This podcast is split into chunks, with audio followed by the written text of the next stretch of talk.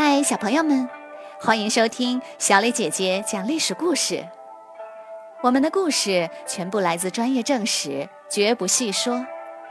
每周一、三、五，来跟我一起听一段故事，了解一段中国历史吧。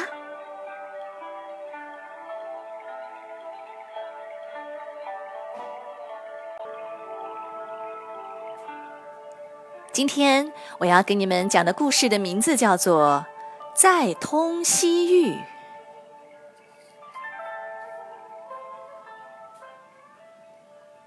班超离开西域回国后，没过几年，西域就发生了叛乱。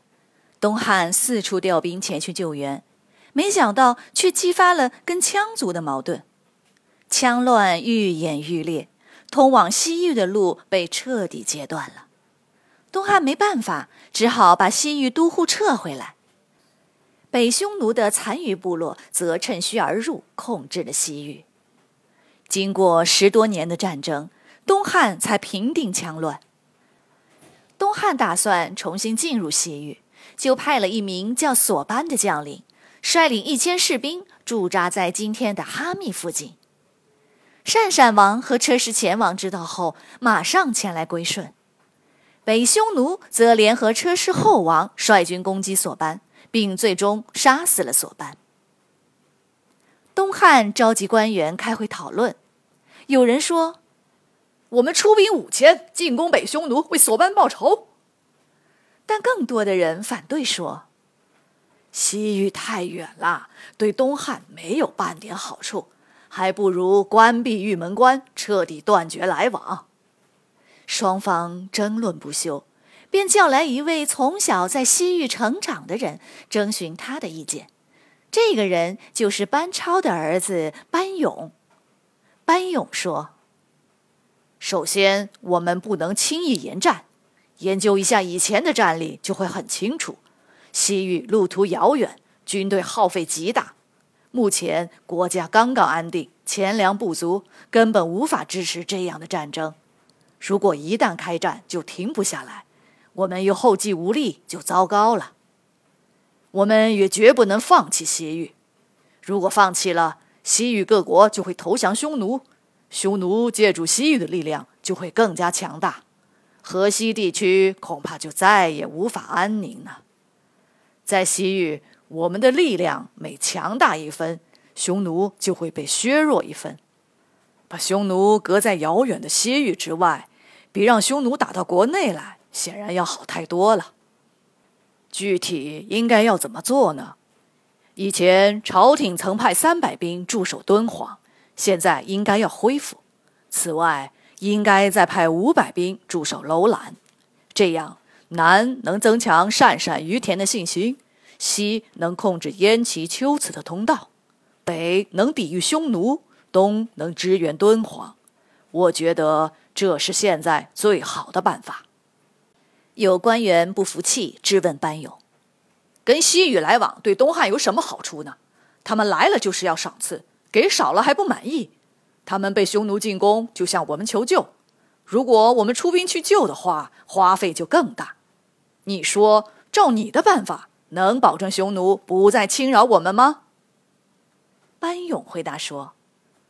全国的每个州县都有许多官员，目的是要防止盗匪。可是谁又敢保证没有盗匪呢？放弃西域，把西域送给匈奴，匈奴就会感恩戴德，从此不再侵扰我们吗？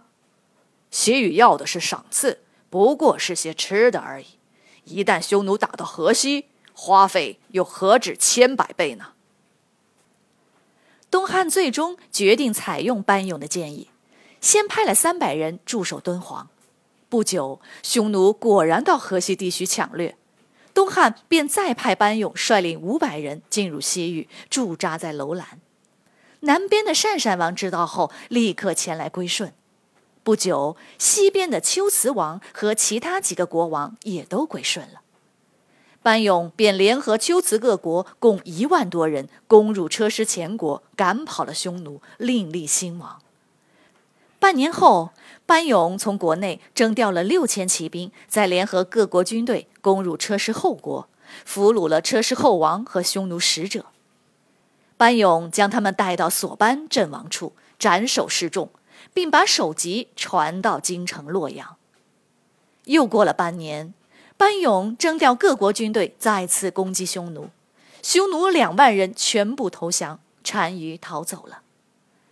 班勇让新立的车师后王亲手斩杀匈奴俘虏，让他们结下仇恨。不久，单于果然回来报仇，班勇派兵把单于打退了。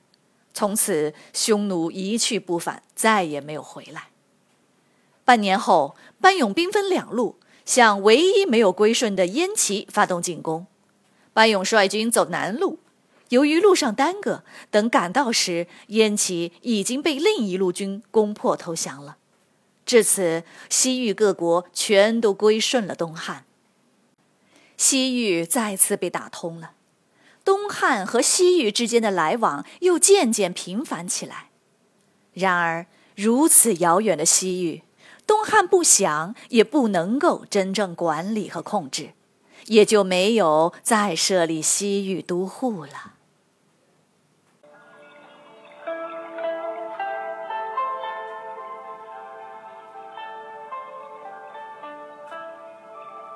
小朋友们，今天的故事就讲到这里，请你来说一说张骞、班超、班勇。为了对付匈奴，先后三次打通了西域，也使得中国人能够开阔眼界，接触到遥远的新奇的世界。可是这些新奇的事物可能是有益的，也可能是危险的。如果是你，你愿意去尝试这些新奇的事物吗？为什么呢？欢迎你们到公众号留言，或用语音说出你们的想法。感谢你们今天的收听，我们下个故事再会。